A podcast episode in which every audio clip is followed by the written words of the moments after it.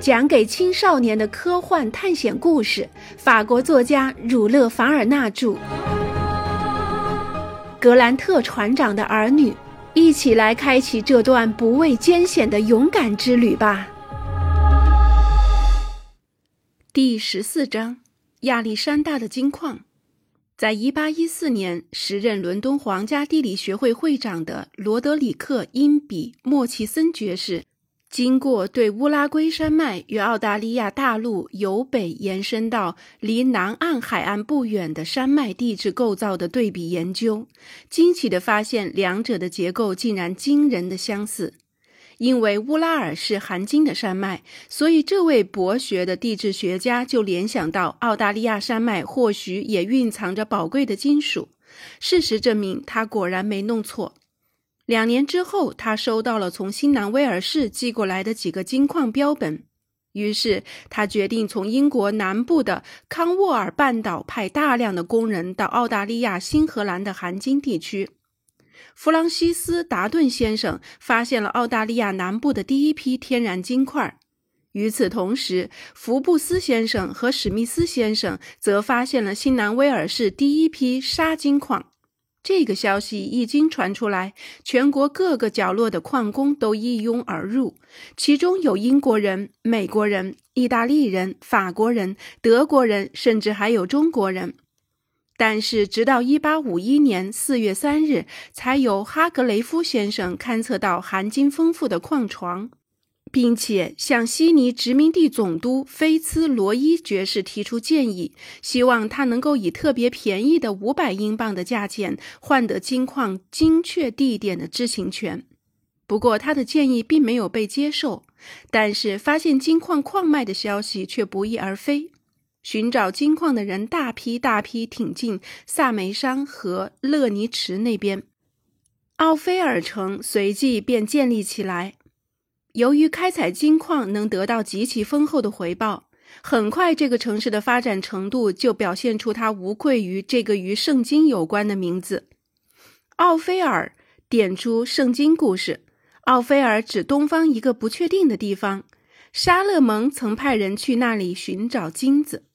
之前，维多利亚州还并不为人所知，但是没多久，它丰富的金矿储藏量就使它后来者居上。大名鼎鼎了。几个月之后，也就是在1851年8月，维多利亚州第一批天然金矿便被开采出来了。接下来，该州治下四个县的金矿也得到十分广泛的开采。这四个县的县名分别是巴拉拉、欧文斯江、本迪格和亚历山大山。四地的金矿储量极其丰富。遗憾的是，欧文斯江的江水异常汹涌澎湃，让开采工作十分困难；而巴拉拉山脉的储量又很不均衡，经常使开发商的计算严重受挫。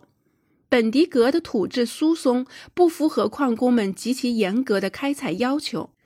不过，在亚历山大山，所有一切成功的条件都具备了。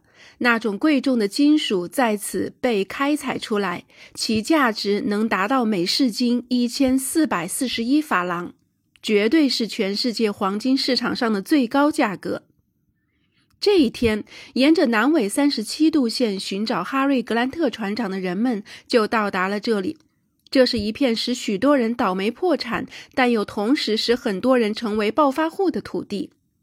那是十二月三十一日，远征队的队员们在崎岖不平的道路上走了足足一天，坐骑和套牛都累得筋疲力尽。终于，他们远远地看见了亚历山大山圆圆的山顶，于是便在这条山脉的一个狭窄的小谷口宿营，而带了脚绊锁的牲口跑得到处都是石英岩丛的地方去寻找食物了。这里还不是开采出沙金矿的地方。只有到了第二天，即一八六六年元旦，大车或许才能到达那片富饶的矿区。在沿途看见那座十分有名的黄金矿山，雅克·帕格奈尔跟他的同伴们感到非常欢欣鼓舞。澳大利亚人管这座山叫格布尔，成群结队的冒险家、强盗和城市的人都涌向那里。有的去谋财害命，也有的去将生命自我断送。就在一八五一年，所谓的黄金年，一旦发现大批量黄金的传闻，当地的居民或坐地人马上抛弃了城市或乡村，甚至连海上的水手也都抛弃了所有一切的大小船只。黄金热像瘟疫一般在全世界传播着。人们彼此传染，让多少自以为胜券在握、即将发财致富的人因此而丧命黄泉。当时，所有人都在说，慷慨的大自然在澳大利亚南纬二十五度上的这片土地上撒下了似乎永远采之不竭的黄金种子。现在，收获的时节终于到来了，于是，一批又一批的采金人来到这里收割了。挖掘汉、刨土汉的行当压倒了其他一切职业。然而，不幸的事实证明，许多人因劳累至极，因事故死在了矿井里；但也有些人一敲下去变成了大富翁。大家对死于非命的事保持沉默，但对发财致富却一直大肆宣扬。这种碰运气而发大财的传闻，在五洲四海引起了很大的反响。没用多久，各个社会等级的野心家们就像潮水般涌到了澳大利亚海岸。在一八五二年最后四个月的那段时间里，仅仅墨尔本一个地方都接纳了五万四千移民，整整相当于一支军队。不过，这一支没有统帅而且毫无纪律的军队。是一支渴望取得胜利，但却尚未取得胜利的军队。简而言之，他们简直就是五万四千个无恶不作的强盗。在淘金热的最初几年里，到处都是一片无法形容的混乱。不过，英国人用他们早已习以为常的毅力和效率控制住了局势。当地的土著警察和宪兵也毅然抛弃了跟他们一伙的那帮强盗，选择站在老实人一边。于是，所有一切都逐渐好转了。正因为如此，这里就再也没有发生像1852年的一幕幕凶杀的情景了。自那个时候到现在，已经有十三年了。如今，人们正在井然有序地开采金矿，有十分严密的组织和严格的制度，但是矿藏却已经逐渐枯竭了。由于人们无休止的开采，已经采到了矿床的底层。从1852年到1858年间，矿工们总共从维多利亚的土地上掏出了价值六千三百一十万零七千四百七十八英镑的黄金。大自然积累的这么些宝藏，怎么可能永远都不被耗尽呢？所以，移民的数量随之大幅度减少了。有些原有的移民还迁居到了一些没有被开发的地区。而在新西兰的奥塔格和马利伯劳，刚刚发现的金田又被成千上万辆无语的白蚂蚁掏得面目苍夷了。格雷纳凡勋爵一行人在接近晚上十一点时到达矿山开采的地中心，那里早已建成了一个真正意义上的城市，有工厂、银行、小型别墅、教堂、军营、报馆、旅馆、农家院子和花园住宅也都一应俱全。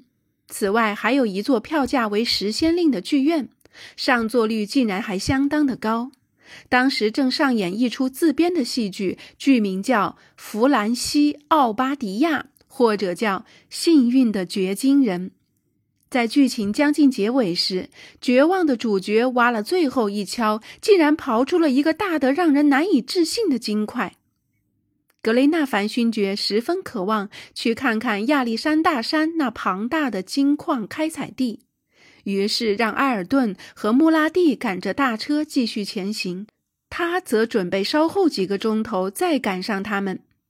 一听见这个决定，帕格奈尔便非常高兴。按他以前的习惯，他自告奋勇当上了小分队的导游和讲解员。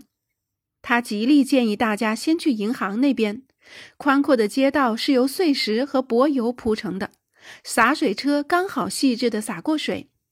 挖金人总办事处、黄金有限公司、金块连的大幅广告都非常引人注目。人力和资金的结合已经全部取代了矿工的单独行动。在那里，到处都能听得见机器的声音，他们正在孜孜不倦地洗沙和研磨宝贵的石英石。矿床在居民住宅后面一直延伸开去，因此这片辽阔的土地都被利用来开采金矿了。矿工们在那儿挥汗如雨，他们受雇于某些公司，公司则付给他们十分丰厚的报酬。